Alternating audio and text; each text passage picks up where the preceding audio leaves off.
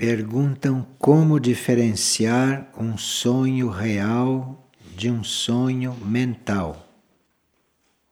O sonho real, ele tem valor evolutivo e no seu conteúdo ele nos traz instruções e orientação. E essas instruções e essas orientações, quando são reais, quando vêm de dentro de nós para os sonhos, elas são precisas, não dão margem para a gente ficar duvidando e interpretando. Elas são precisas, estão prontas e claras. E são sempre instruções e orientações para a elevação do ser, para a consciência do ser ir se elevando. Num sonho real, a alma pode também estar chamando a nossa atenção para algum fato. Então, um sonho real pode conter um fato, mas aí a alma está querendo chamar atenção para aquilo para a gente evitar qualquer coisa. Quando um sonho é real, acarreta transformação na nossa consciência. Quando nós despertamos, não estamos iguais a quando fomos dormir. Então, o sonho é uma experiência que realmente nos transforma e nós sentimos isto ao despertar. Sentimos que estamos vendo algo de uma outra forma. Sentimos que estamos percebendo as coisas de outro jeito. Um sonho real, ele não contém julgamento e não contém crítica. Então, qualquer que seja o assunto, o assunto é impessoalmente mostrado. Não tem crítica e não tem julgamento. Isto tudo quer dizer que veio da alma do ser, que veio da parte mais interna do ser. Agora, o sonho mental, que também pode ser positivo, esse sonho mostra o nosso ponto de vista. E segundo o nível do sonho, ele está mostrando o nosso ponto de vista mais material ou está mostrando o nosso ponto de vista mais mental, mais elevado. Agora, os sonhos mentais, mesmo quando são positivos, eles são sempre produtos dos nossos desejos ou são projeções, reapresentações de fatos já ocorridos. Então, um sonho mental pode ter o seu lado real, se ele foi dirigido, se ele foi trazido pela alma do indivíduo. E uma pessoa que entrou no retiro eremítico sonhou continuamente lá, mas às vezes nós entramos em retiro, às vezes nós entramos num outro estado e começamos a sonhar, e nem sempre, numa primeira etapa, numa primeira fase, são sonhos reais ou sonhos simbólicos. Mas às vezes, num retiro ou num trabalho de recolhimento, começa a emergir material do nosso subconsciente, começa a emergir material da nossa memória, e foi o que aconteceu aqui. Então, quando começa a emergir este material, a gente vê logo, porque é como um cinema que se vê, é como imagens que passam, como fatos que ocorrem, que sucedem, e muito parecidos com os da vida de desperto. E ali os materiais que estão na nossa memória se mesclam, se organizam, se ordenam podem formar histórias, podem formar episódios, mas nós vemos que é uma questão de quase desabafo de tudo isto que está ali dentro guardado, de tudo isso que está ali dentro arquivado. E também refletem as nossas preocupações. Então são sonhos que nos quais a gente está envolvido com assuntos que na vida de desperto nos preocupam. Então, isto não tem o mesmo valor dos sonhos reais mandados pela alma. E num retiro pode acontecer de haver uma limpeza, de haver uma purificação e da pessoa ali se colocar a sonhar estas coisas. Mas isto então pode ser considerado um esvaziamento destes arquivos, o que é bom porque a pessoa fica mais desobstruída. E uma pessoa estranhou porque ela teve um sonho no plano astral e diante do que ela estava presenciando naquele plano, ela fez o sinal da cruz pedindo proteção e invocou as hierarquias. Só que quando ela fez isto, ela despertou. Enfim, ela não viu o que aconteceu, a coisa não continuou. Então, quando você pediu ajuda, a melhor forma de você sair daquela situação foi você ter despertado. Cada pessoa recebe um tipo de ajuda, recebe a ajuda que mais adequada para ela. Então, numa situação dessas, no plano astral, com muitas coisas em movimento e a gente tendo que fazer o sinal da cruz e pedindo proteção, uma das formas de nós sermos protegidos é despertar, sair daquilo.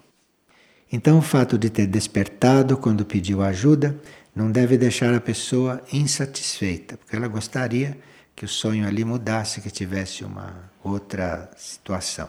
Mas ela despertar foi uma ajuda imediata e direta.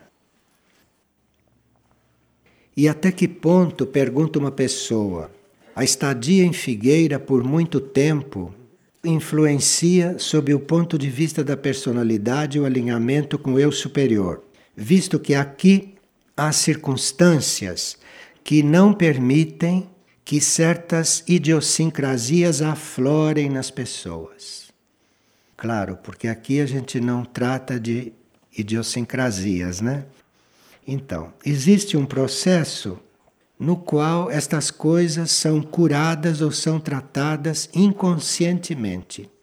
A gente não precisa cuidar disto, não precisa tratar disto, porque existe um processo inconsciente para tratar disto. Mas aí precisa que o grupo ou que o indivíduo tenha uma meta espiritual bem precisa. Ele tem uma meta espiritual e a energia desta meta vai resolvendo estes assuntos inconscientemente. Então, num lugar como este, nós não ficamos falando nos problemas das pessoas, porque falamos só na meta, falamos só na meta espiritual, na meta evolutiva. E isto entre pessoas conscientes deve ser o suficiente para que essas coisas vão sendo transformadas inconscientemente. Nos mundos intraterrenos convivem seres corpóreos com os incorpóreos. Quando a gente diz ou quando lê em algum lugar que nos mundos intraterrenos existem seres corpóreos, nós não estamos querendo dizer corpo físico, nós estamos querendo dizer corpo etérico. Corpo etérico que é quase físico, mas não é denso.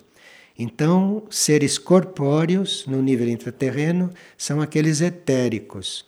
E existe uma grande gradação até os seres divinos que existem nestas mesmas civilizações. Mas seres corpóreos em mundo intraterreno são seres etéricos. E se a palavra físico uma ou outra vez é usada, está sendo usada no ponto de vista etérico. E uma pessoa estava estudando o livro O Código da Bíblia e teve um sonho que ela estava conversando com outros a respeito daquele livro. E no sonho ela disse para alguém: Ninguém pode saber quando será o dia e a hora de certos acontecimentos. Mas a outra pessoa no sonho respondeu: Sim, mas os de coração puro saberão o dia e a hora. Então, isto foi o que ela ali colheu. Os de coração puro saberão o dia e a hora Simbolicamente quer dizer que aqueles de coração puro estão sempre preparados. Não quer dizer que saibam o dia e a hora materialmente. Quer dizer que estão sempre preparados. Então, estão sempre prontos. Então, o dia e a hora é aquele. E uma pessoa diz que durante a nossa caminhada pela vida, nós assumimos vários compromissos com pessoas, com objetivos, etc. E eu pergunto: qual é o limite que devemos assumir ou manter? Por exemplo, com filhos, esposa, esposo, etc. Bem, quando nós temos um karma material com as pessoas, nós vamos cumprindo aquele karma, vamos desenvolvendo aquele karma e vamos procurando resolver, equilibrar todas aquelas situações. Agora, ele pergunta até quando vai isto, até quando devemos caminhar com as pessoas, porque pode-se a uma certa altura se ter a impressão de que o karma terminou. Então, se há razão para continuar com as pessoas. Os indianos diziam que quando a gente caminha com os outros e a gente chega no ponto estabelecido, deve dar mais alguns passos com as pessoas. Chegou no ponto estabelecido, reconheceu que era até ali, aí dá mais alguns passos. Assim diziam uns indianos. Esses passos que se dá mais é uma oferta ou para se compensar alguma falha que possa ter havido no trajeto, ou é uma doação para o outro que caminha junto, que pode ainda precisar de mais um pouco do ponto de vista dele. Então você cumprir um karma e se desligar do assunto, isto é uma forma correta, mas não deixa de ser egocêntrica, não deixa de ser egoísta. É preciso ver a situação como um todo, é preciso ver os coligados para ver se você tem que dar mais alguns passos. Isto é uma lei do karma um pouco mais ampla, visto mais amplamente, como viam os hindus. E uma pessoa que está disposta a trabalhar com o meio ambiente neste estado crítico em que a natureza está nesta situação agredida e tudo isto, o que se pode fazer numa situação como esta que a gente vê que é irreversível? Bem, todos esses reinos estão em juízo, não é só o reino humano que está em juízo. O reino animal, vegetal, mineral, todos os reinos estão em juízo, em purificação. Então, nós não estamos colaborando com a natureza, ou não estamos colaborando com o reino animal ou com o reino humano, no sentido de afastá-lo do trabalho de purificação que ele deve fazer ou pelo qual ele deve passar. Mas nós estamos colaborando de forma que ele passe por esta purificação da forma mais harmoniosa possível da forma melhor possível, da forma mais evolutiva possível. Então não é porque o meio ambiente está todo contaminado que nós não vamos fazer nada. Está todo contaminado, mas nós podemos deixar de contaminá-lo mais. Então tem aí alguma coisa que cada um vê e vê os seus limites. Porque você não deixar que uma coisa fique mais contaminada é uma forma de ajudar o karma do todo. E aqui uma pessoa diz que alguém prestou serviço durante muitos anos em hospitais e que viveu sempre em ambientes muito contaminados. E como ficam os corpos desta pessoa? Os resíduos de toda esta experiência ficam guardados nesses corpos, isto fica impregnando os corpos.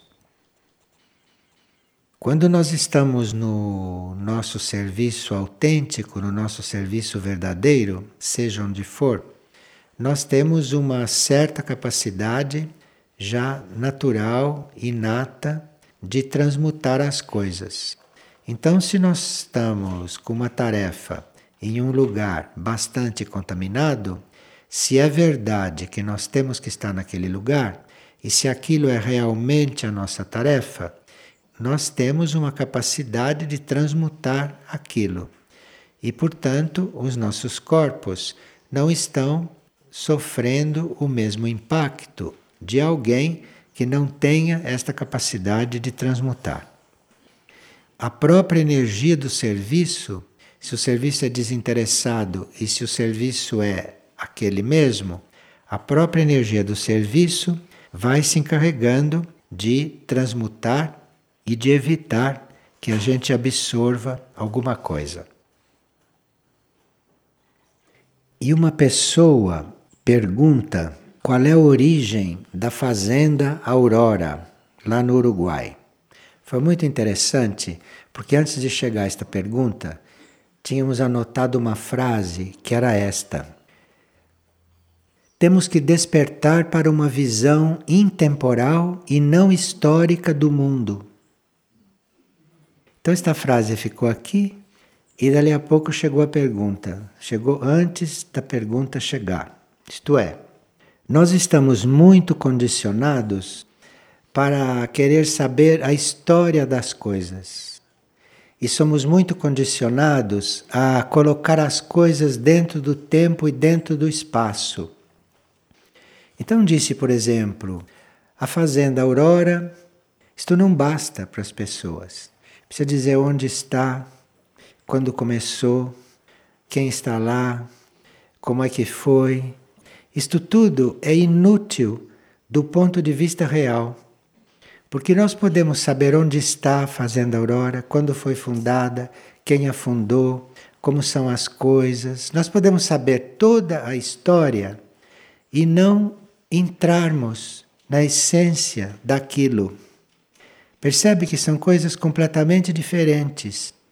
Então, você saber a história de uma coisa isto pode distanciar até mais você da essência da coisa, porque a visão histórica é algo que serve só para ordenar a coisa dentro do tempo material e explicar certos fatos que são puramente externos. Então a gente lê, por exemplo, a história da Terra. E poucas coisas são tão engraçadas quanto esta história que a gente estuda e esta história que nos contam. A história do Brasil, por exemplo, é uma coisa que não tem absolutamente nada a ver com o que realmente se passava. O que se passava nos planos internos. A história, esta história que a gente conhece, dá às pessoas físicas, dá o movimento externo das pessoas, a manifestação das coisas aqui. Mas quando isto tudo se dá, quando isto tudo acontece, a verdadeira história já se deu. A verdadeira história se dá nos outros planos, a verdadeira história vem de outros níveis, quer dizer outra coisa. Então você vai definir uma coisa historicamente, aquilo não representa absolutamente o que aquela coisa é dentro de uma perspectiva fora do tempo. Aqui, além desta frase, que devemos despertar para uma visão intemporal e não histórica do mundo, que isto é uma necessidade para nós, para podermos realmente chegar na compreensão das coisas, que é outro caminho, que é nós nos voltarmos para dentro de nós mesmos e vermos ali a realidade daquilo dentro do nosso ser. O que que aquilo é dentro do nosso ser? Ou o que que aquilo evoca dentro do nosso ser. Então, o valor não é a história daquilo. O valor não é aquilo dentro do tempo e do espaço. O valor é você perceber e encontrar o que que aquilo realizou em você. Qual foi o movimento que aquilo produziu em você? Que transformação aquilo te trouxe? Então, para nós sabermos a respeito de aurora, só nós sintonizarmos com a aurora, sem perguntar nada, só estarmos sintonizados com aquilo, já começa um movimento em nós, já começa a acontecer algo em nós. Aquilo que é real, não é o que é aurora, é aquilo que é real. E se isto não acontece, se a transformação em nós não se dá, é inútil você estar contatando a aurora, é inútil você estar sabendo sobre a aurora e até ir lá. Quer dizer, se a transformação não se dá, todo o resto é inútil, todo o resto é supérfluo. É esta a vida, são essas impressões dentro do tempo e do espaço e nada mais. E o que seria karma coletivo? perguntou uma pessoa. O que nós chamamos de karma coletivo é, por exemplo, o karma da humanidade como um todo. Nós fazemos parte da humanidade, então nós temos a ver com o karma da humanidade, porque fazemos parte daquilo. Então, nosso karma individual, ele é sempre tocado ou ele é sempre ampliado com um karma maior, que tanto pode ser o karma da humanidade como um todo, como pode ser o karma da nação aonde a gente encarnou, ou da nação onde a gente desenvolve a sua vida. Então, nós não somos desligados do karma da nação. Muita coisa começa a se introduzir no nosso karma individual que vem do karma da nação. E da mesma forma, pode vir do karma de um grupo ao qual nós pertençamos. Então, nós podemos participar de um grupo, podemos fazer parte de um grupo e estamos, de uma certa forma, coligados com o karma deste grupo. Como nós estamos em plena operação resgate, isto é, os seres que estão sendo elevados estão entrando em outros tipos de karma menos materiais e faz parte também desta operação resgate que muitos seres sejam transmigrados desta Terra, deste planeta, portanto que o próprio karma seja adaptado a outras leis, as leis dos mundos para onde vão. Então pode haver, como deve estar havendo, uma revisão do karma planetário. Então, a cada escalão de consciências de seres que se dirigem para outros mundos, onde há outras leis kármicas, e às quais eles devem se adaptar, a transmigração destes seres kármicos daqui vai trazer uma reformulação de todo o karma planetário. Portanto, embora o nosso karma individual continue a ser trabalhado, tudo aquilo que está em contato com ele está sendo transformado, então vai haver uma mudança nisto. Até há pouco ou até agora, o karma negativo predominou na humanidade da superfície. Então, se nós fôssemos ver a humanidade da superfície como um todo, o karma negativo dela é maior do que o karma positivo. Agora, isto pode não ser o mesmo para os indivíduos.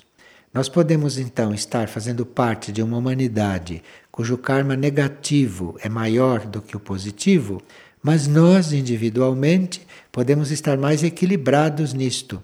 Ou podemos ter um karma positivo maior do que o karma negativo. Então, o karma da humanidade como um todo não determina totalmente o nosso tipo de karma.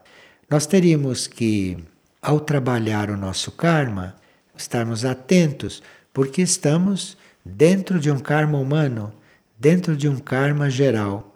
E segundo aquilo que trabalhamos, segundo aquilo que vamos transmutando em nós, que vamos transubstanciando no nosso karma, que vamos fazendo este trabalho de purificação, estamos com isso aliviando o karma coletivo. Então é uma questão também de se ver isto mais amplamente, porque aí aquilo que são as energias do karma, ou os senhores do karma, como também se chama isto, nos darão uma maior oportunidade porque está em jogo não só a nossa situação, mas está em jogo também a situação de grupos, ou a situação de uma nação, ou a situação da humanidade como um todo, conforme o caso. E uma pessoa pergunta quando é que a nossa palavra se torna sagrada. A nossa palavra tem valor sagrado, a nossa palavra tem valor espiritual quando ela é resultado de um impulso que vem de fontes imateriais do nosso ser, não que vem da nossa mente apenas. Então, nós podemos ter impulso para falar e esses impulsos virem de planos imateriais. Então, esta palavra tem muito mais valor. Então, depende de onde nós estamos polarizados com a mente. Se nós estamos com a mente só polarizados no assunto que estamos tratando, do qual estamos falando, se é só o assunto, a coisa material, como normalmente acontece, então aquela palavra não tem valor superior. Não é uma palavra que tenha um sentido sagrado, que tenha um sentido espiritual, porque ela representa fatos materiais e ela está ali apenas representando coisas externas. Então, se a nossa mente está focalizando só o assunto que nós temos que falar, o assunto material, então aquilo são palavras humanas normais, são palavras materiais e que provavelmente não terão um efeito mais profundo, mas estarão mais ou menos no nível dos fatos.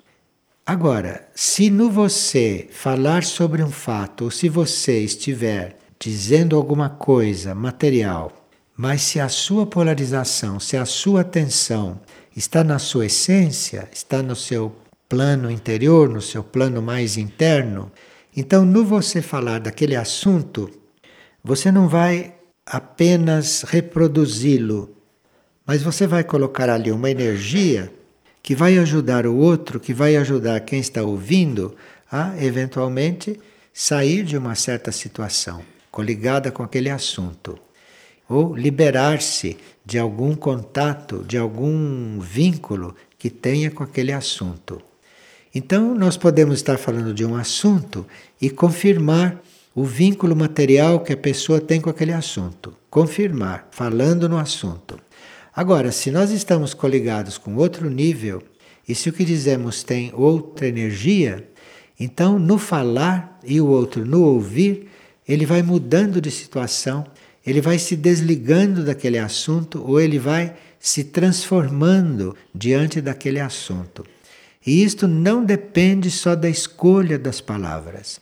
Isto depende principalmente de você estar conectado com seu ser interno, que é de onde deve vir a energia para transformar o valor daquelas palavras e para introduzir ali uma força não material para que aquilo tenha um outro valor.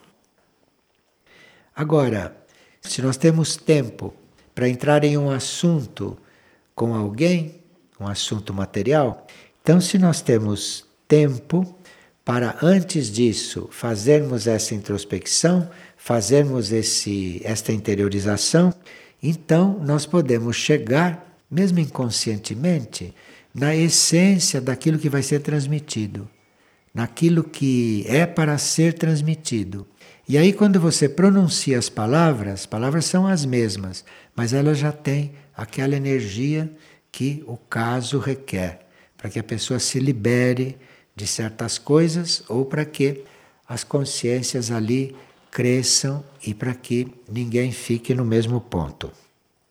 Agora, para nós fazermos essa interiorização e obtermos esta nova força, obtemos esta energia que realmente transforma as palavras, nós temos que já ter tido um certo autocontrole, um controle da palavra já trabalhado.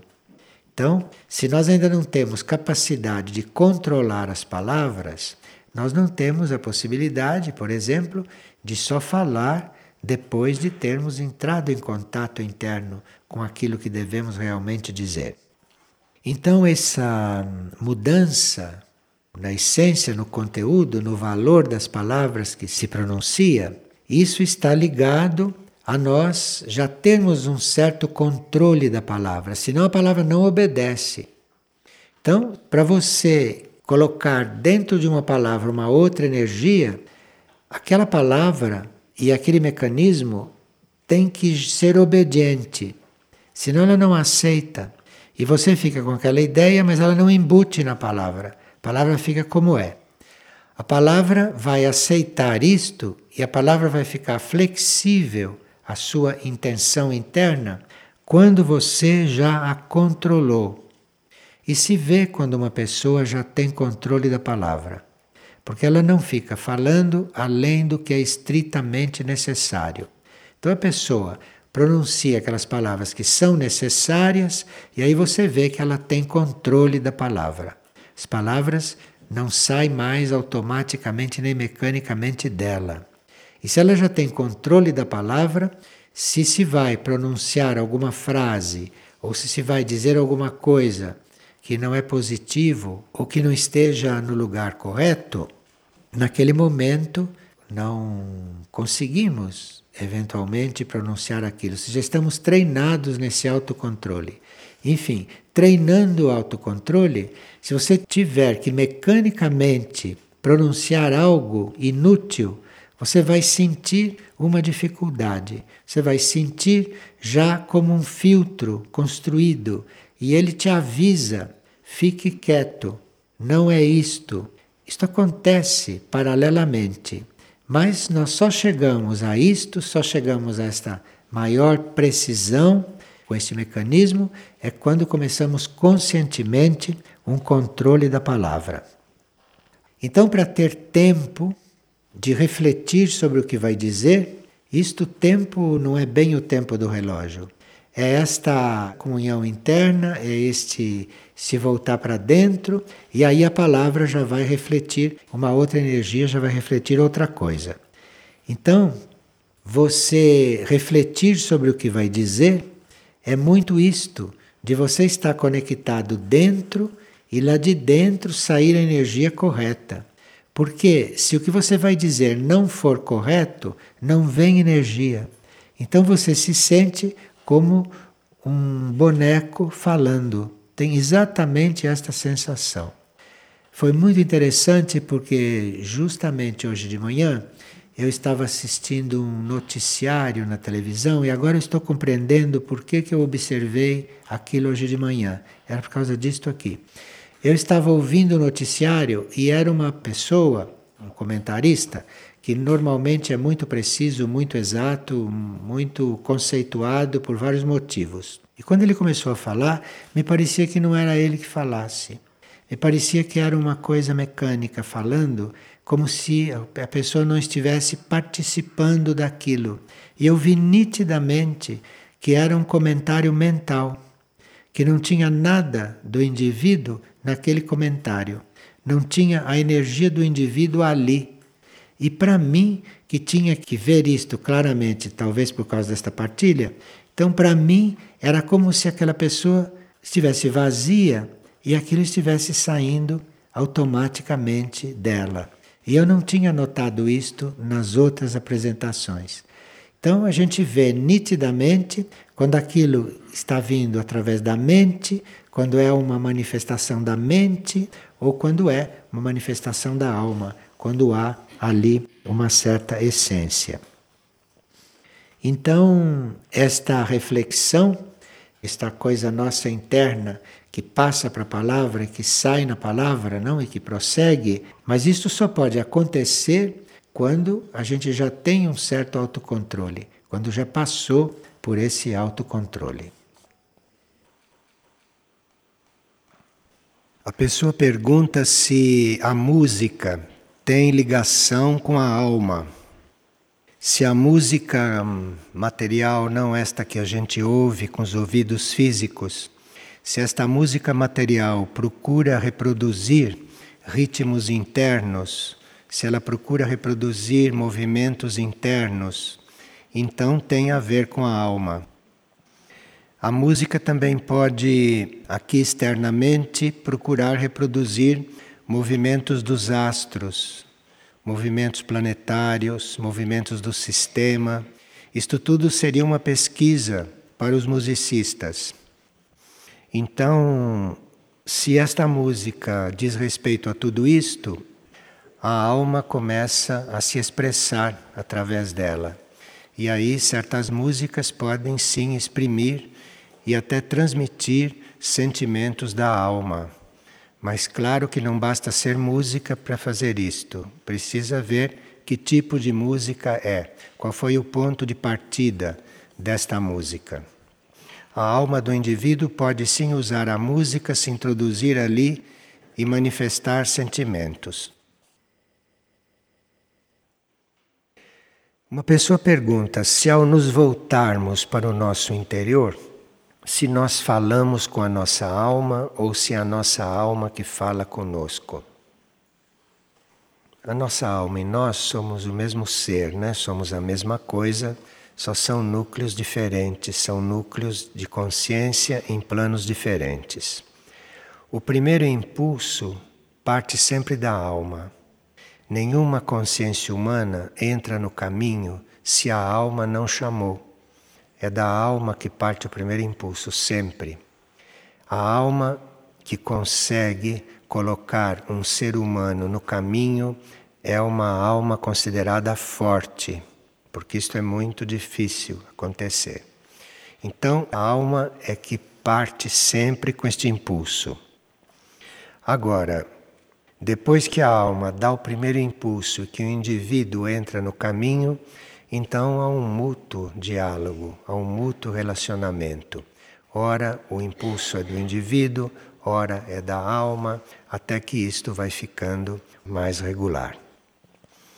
Acontece que a gente teve impulsos da alma em vidas anteriores. Então, nesta vida, nós tivemos um impulso que foi uma resposta em relação a um chamado da alma numa vida anterior. Então nós temos a sensação que fomos nós que começamos, mas nunca fomos nós que começamos. É sempre a alma que começa e é sempre a alma que põe a consciência humana no caminho. E como é um trabalho de vidas, então a cada vida que se inicia, isto pode recomeçar de uma maneira. Numa vida, isto pode reiniciar, a alma continua chamando. Numa outra vida, pode começar o ser humano apelando para a alma. Mas isso no princípio partiu da alma, sempre da alma. Porque em Figueira nos preocupamos tanto e falamos tanto em verdades cósmicas e não se fala mais profundamente de Deus? Bem, nós temos em Deus em conta da essência de tudo que existe, temos Deus em conta da totalidade. Então eu não sei quando é que a gente está falando fora de Deus. Nós estamos sempre falando de Deus. Estávamos falando de todos estes assuntos, estávamos falando de Deus ali, ou estávamos tendo Deus presente. Porque Deus nunca está ausente, Deus não está fora de nada. Então podemos sim falar de Deus se o assunto é este, mas em princípio, qualquer assunto que se esteja abordando, qualquer coisa que se esteja fazendo, se nós considerarmos Deus presente, Deus ali incluído, estamos falando de Deus. Neste momento, por exemplo, podemos estar falando de Deus, estando falando de outras coisas. Depende de onde está o nosso coração, onde está a nossa compreensão.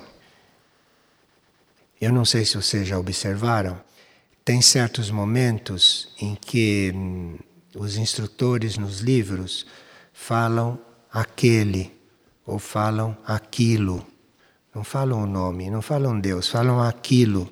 É muito maior, porque Deus, esse nome tomou uma conotação também humana. Há seres que pensam até que Deus é uma pessoa. Enfim, este nome tem várias conotações.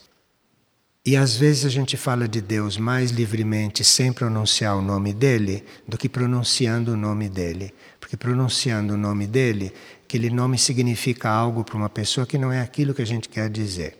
Então é melhor a gente estar com isto presente o tempo todo, com isto presente o tempo todo, não esquecer disto estar sempre unido a isto, que aí o nome é secundário. Embora este nome tenha uma grande força, seja um mantra, não é preciso dizer isto, mas quando ele surge no momento exato e naturalmente, só pode ajudar, mas desgastá-lo em momentos em que outras palavras podem servir também não deve ser muito bom.